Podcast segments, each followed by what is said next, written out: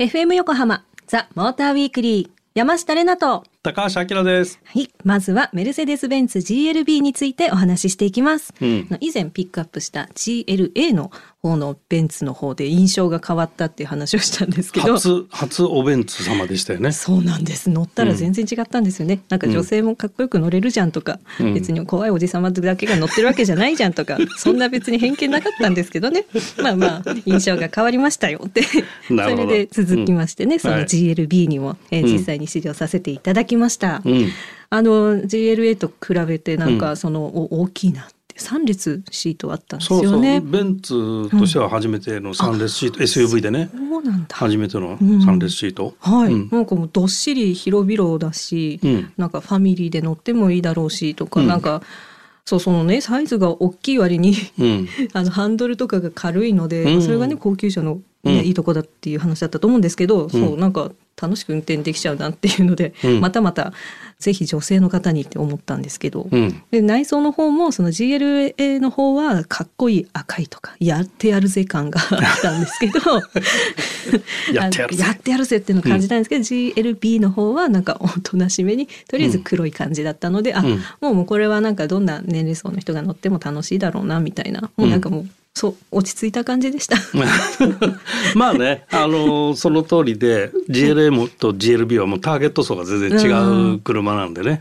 あの感じたままの通りでいいと思うんだけど、まああの GLA は割とスポーティーな、うんあの車なんでね。はいで GLB はやっぱりファミリーユースとか、まあ、3列あるっていう時点でまあファミリーユースを想定してるよねっていうところがあるでしょ。確かにはい。でまあ大きさ的にはねあのセグメントでいうと D セグメント。本当はあのプラットフォームとか C セグメントのプラットフォームを使ってるんで本来は C セグなんだけど、はい実際のサイズを見るとね全長が4.65おお。で幅が1845おお。で高さが1700でっか。でホイールベースも2830。なんで、まあ、2830っていう時点でもうデーセグあるよねみたいな、いう大きさなのね。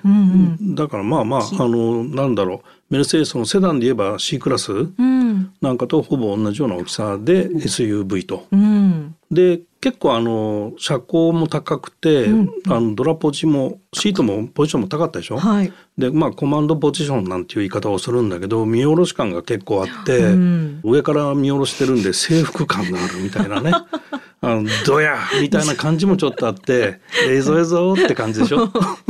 嫌いじゃないです。嫌いじゃないです。であのまあファミリーユースっていうこともあって、うんあの乗り心地とか、はい。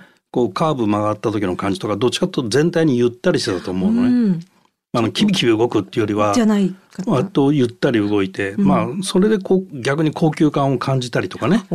そういうところもあると思うんだけど、うんでこれ積んでるエンジンは、はいあの2リッターのガソリンとうん2リッターのディーゼル、うんまあ、両方ともターボなんだけど、はい。それに発速の、まあ、ツインクラッチってちょっと難しいんだけど AT だよねうんうん。の、うんトランスミッションを積んでいて、えー発速の DCT ってやつかな。ダブルクラッチトランスミッション。あらまあ素敵覚えた 大正解ですありがとうございますはい、それを積んでますへえ。でまあグレードはね GLB250 っていうのと GLB200D っていうその2グレードがあって。まあガソリン選ぶかディーゼル選ぶかっていう使い方次第ですよっていうところうん。でなんかねこう俺の個人的なイメージはこれやっぱりアメリカとかね、うん北米マーケットで普段はお父さんは S クラス乗ってんだけどみたいな家でさこの車があってうん例えば後ろに牽引車くっつけてね、うん。ジェットスキーとかさあのいいですまあフィね。ッシングボートとかさ まああるいはオートバイとかさあそういうのを牽引してね休みの日に遊びに行くとか、うんあるいはこうグランピングみたいなね、グランピング。うん、キャンプの豪華版ねおお。キャンプは自分でほらテント張って、はい。グランピングって外でこうレストランみたいなさ でこうティピみたいなさはい。ところに泊まってちゃんとベッドでっていうね。でそういうこう豪華なあのキャンプスタイルがあるんだけどでも自然の森の中でうん。グランピングなんて結構やっぱり癒されるじゃない？だけど自分でテントやったり焚き火やるの嫌だなっていう人は そういうグランピングでちゃんとあのアウトドアウェアじゃなくて、あの、革靴履いていくみたいな人たちだけどね。もう話聞いてるだけでもうごちそうさまです。まあまあそういう人たちが似合うような車なのかなっていう感じが個人的には思ったけどね。確かに確かに小娘が乗ってすいませんって車ですわ本当に。はあ小娘ね、ええ男次第じゃないですか。どういうことだろう。はい、まあね、男次第っていうことですけど、確かに車次第っていうのもあると思います。はい。だからこういう車にね、無理やりでも乗って自分をうん高めるのも大事だと思うので、あの試乗会でいろいろ学ばせていただいてます。うん、常に私こういうの好きって言ってれば大丈夫だと思うよ。またそうやって世当たりの仕方を教わりました。まあね、そういうなんかベンツの印象がどうのって私ね、前回言ってましたけど、なんかそう怖いおじさんとかもなんかそういう気になってたんだろうなって、なんか分かった気がします。だから全然ベンツ様が悪いわけじゃないので、あの、はい、ご了承ください。でもねこれ言うほど高級じゃないの。あのもちろん高級車なんだけど、はいえっと車両としてはね510万ぐらいからなの。だからそんな驚くような金額じゃなくていわゆるうん高級車は高級車だけど、はい。そんなあのまあ、うん手が届かなくないよねみたいな。まあ20代だとちょっと手届かないと思うけど、うんうん届く人は結構いっぱいいると思います。The Motor Weekly. さあ、続いては三菱エクリプスクロスについてお話ししていきます。はい。これはなんかマイナーチェンジがあったっていう話なんですが。うん、あの、はい。PHEV ね P7 モデルが追加になりましたっていうことで、はい。エクリプスクロスはまあ C セグメントのクロスオーバー SUV なんだけども、うん。はい。まああのシステムがねアウトランダー PHEV と同じシステムを積んでるのね。でまあ何ですかそれはっていうところなんだけど、前後にモーターがついてて、はい。えモーター駆動で走る車。うんフロントもモーターリアもモーターそれぞれ独立したモーターで走っているっていう、はでエンジンは2.4リッターのガソリンを積んでるんだけどもまあ主に充電するためにエンジンを使っていて、うん。あのまあ高速走行は一部エンジンで走ります。という仕組み、うん。で、まあ、バッテリーを、まあ、リあの PHEV にするために、まあ、大容量のバッテリーをリチウムイオン電池を積む必要があるんではい。若干フロアが狭くてですね延長しましょうみたいなのがあってうん全長がねはい。140ミリ伸びてて、うん。まあ、あのガソリンモデルのエクリプスクロスに比べてちょっと大きいと。おーまあ140ミリなんで、うん。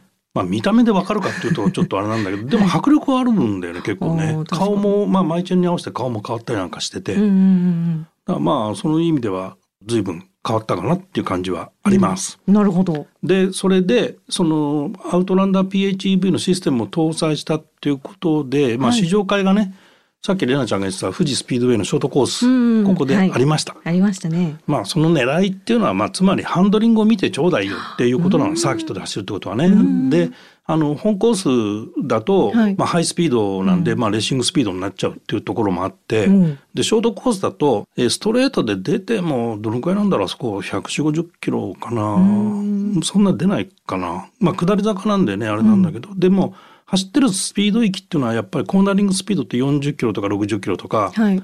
まああの常用スピードだよね。うん。あの普通の道を走ってる時に走るようなスピードでただ40、同じ40キロでも、うん。その限界の40キロとさコーナリング限界の40キロと 普通に曲がってる時の40キロ全然違うから。違いますね。だからまあそういう意味ではショートサーキットってはい。割と街中にあるような環境の中の限界値が分かるみたいな意味ではすごく重要だしうん分かりやすいしうんまあ安全だしみたいなことでよくショートサーキットの試乗会っていうのはあるのね。あ、そうなんですね。うん、だからまあメインコースも走れて、うんショートコースも走れて、うんまあデートコースもあれば最高ですねっていうと どういうこかな。デートコースって。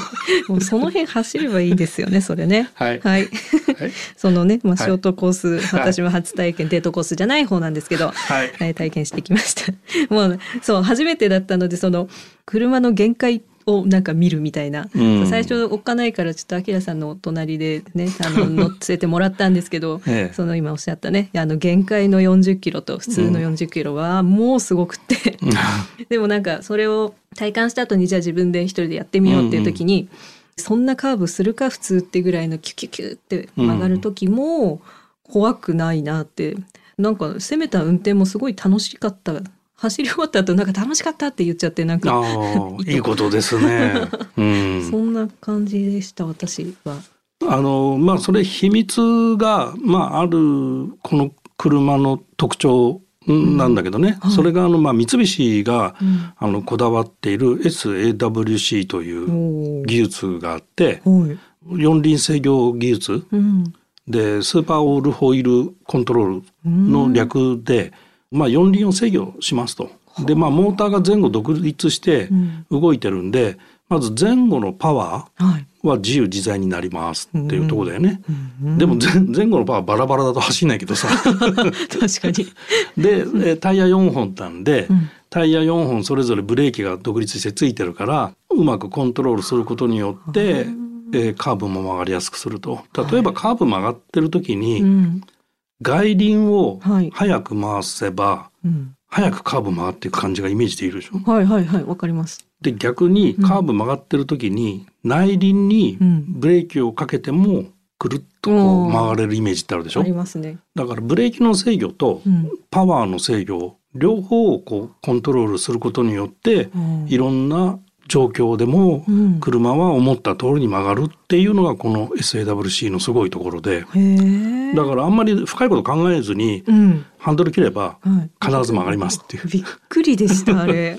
ただねうん何を言えばうん。自分でコントロールしてるっていうよりも制御が働いてるっていうのが伝わってきちゃうっていうのがまあちょっと残念って言っていいのかどうかわかんないんだけど、うん制御の凄さを感じちゃうのよ。うん。うんで、まあ、今までの車って時々話してるけど、はい。あの優秀なハードをうん。使いこなすテクニック俺どうだみたいなところに美学があったりするはいはいはい世代だから はい。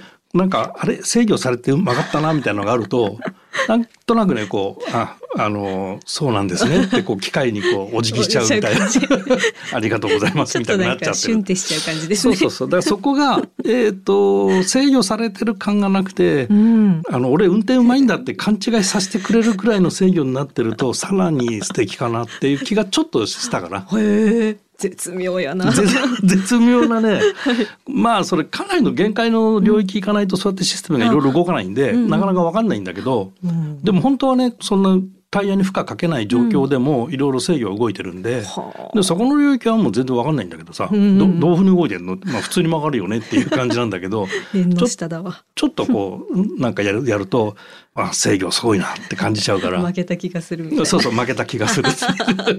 いや私にはすごい良かったですけどね。はいはいはいはい、はいはいそういうことです。ありがとうございます。あでねこれちょっとそうだアウトランダー P ヘブと同じシステム使ってるって言ったから同じなのかっていうと、はい。車の車格っていうか性格が違うから。全然ねこのエクリプスクロスの方がはいスポーティーなの。うーん。あのアウトランダーの方がもうちょっと大柄なんではい。まあ同じ C セグメントなんだけどアウトランダーの方がちょっとゆったりしてるかな。なえこれも乗りましたよね。一緒になんかあ比較するために乗ったやつ。そうそうそう。あそうそうそう。あーあれか。鋭い。あえあれだ。あ それだ。あれだわ。うん。うん。あれの時も私あの最初明さんの運転で隣に乗せてもらった時に、えースラロームでクイックにクイックにハンドルを切る時になんかん。明、さんがギュッて切ったちょっと後にその車の動きが変わる曲がるっていう、うん。なんかそのなんとなくテンポのズレを感じてたのを多分言ったと思うんですけど、それは多分あのエクリプスクロスの方では感じなかったと思うんですけど、もうまあそうそういうそうそうそうそういう味付けの違いを作り分けてるのね。同じその PHEV のシステムなんだけど、はい。まあ車の性格がスポーティーなのか、まあそうじゃないのかっていうところで、んまあスポーティーさを演出するためにエクスクロスの方はこうややまあ俊敏に動くようにっていう作りになってる。ほううん。私はエクリプスクロスの俊敏な方がなんか楽しかったです。はい、うんはい。The Motor Weekly. ここからは皆さんからいただいたメッセージを紹介していきます。ラジオネーム、サイさん。高橋さん、山下さん、こんばんは。こんばんは先日、鈴木のソリオの市場に行ってきました。うん。広い車内で使い勝手も良さそうだなと思いながら乗っていたのですが、うん。ガソリン車とハイブリッド車を乗り比べてみてびっくり。車の動きが全然違うんです。発進や加速などは違うんだろうなって思っていましたが、コーナリングやブレーキの感触までハイブリッドの方が良かったんです。こういうことって普通なんでしょうか？価格の安いガソリン車は手を抜いているの？わら。たくさんの車を乗り比べているお二人に教えてもらいたいです。とうんいうメッセージでした。なるほど。まああのハイブリッドとガソリンは乗り味は当然違いますね。のいろいろうんまあハンドリングもそうだし、うん。まあブレーキのタッチとかこの人は言ってるけども、はいまあそういうところも当然違うかなっていうところで、うん大前提で重さが違うことが大きいかな。重さ。うん、バッテリー積んでるんでね重いんで、はい。でまあ質量が変わると、うん当然物の動くエネルギーの量って変わってくるんで、うん。でそれに対していちいちアジャストしていくと車すごい高級車になっちゃうんで、はあ。まあ、同じような例えばダンパーとか同じようなスプリングを使っていて、重い車と軽い車に対応しているっていうケースのが多いから、はい。乗り味が違く感じるっていうのは当然かもしれない。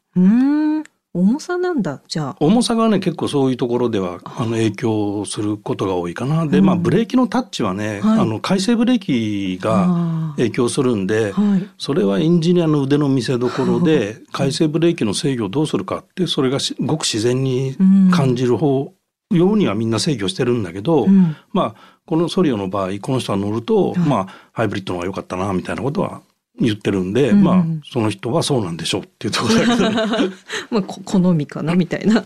まあそうだね。ううんんうん私もハイブリッドとかね、あの重たい車の方が好きです。はい。はい。ラジオネームサイさん、メッセージありがとうございました。番組オリジナルステッカーをプレゼントします。そして引き続き皆様からのメッセージをお待ちしています。今夜はメルセデス・ベンツ GLB と三菱エクリプスクロスについてお届けしました。はい。エクリプスクロスを噛まずに言えてよかったです。だいぶ僕は噛みました。はい。この SAWC っていう三菱の四駆のシステム、はいこれはねあの雪道とかねその滑りやすい路面で乗ると、うんものすごい効果感じる。へ本当に滑んないから、はい雪道で。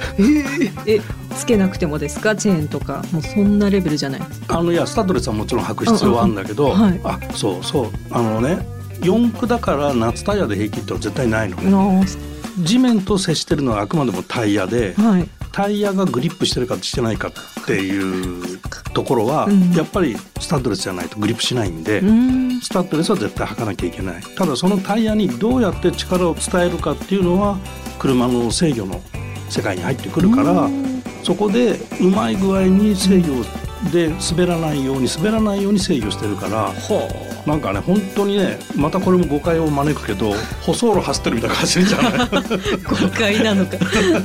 そんぐらいなんですね。必ず滑るからねっていうのを頭に入れとかないとダメだけど、でも滑らない。すごい。どっちなんだよちょっと今どういうことかなって思ったけど、とりあえずスタッドレスは履かないとダメっていうのが分かりました。そうそうそう。これからの季節ね。はい。徐々に。あまあもう北の方は履いてんのかな、履い。11月入るとね。出ますね、うん。きっとね。はい。じゃあ皆さんちゃんとチェーンだったりね、スタッドレスはつけてください。はい。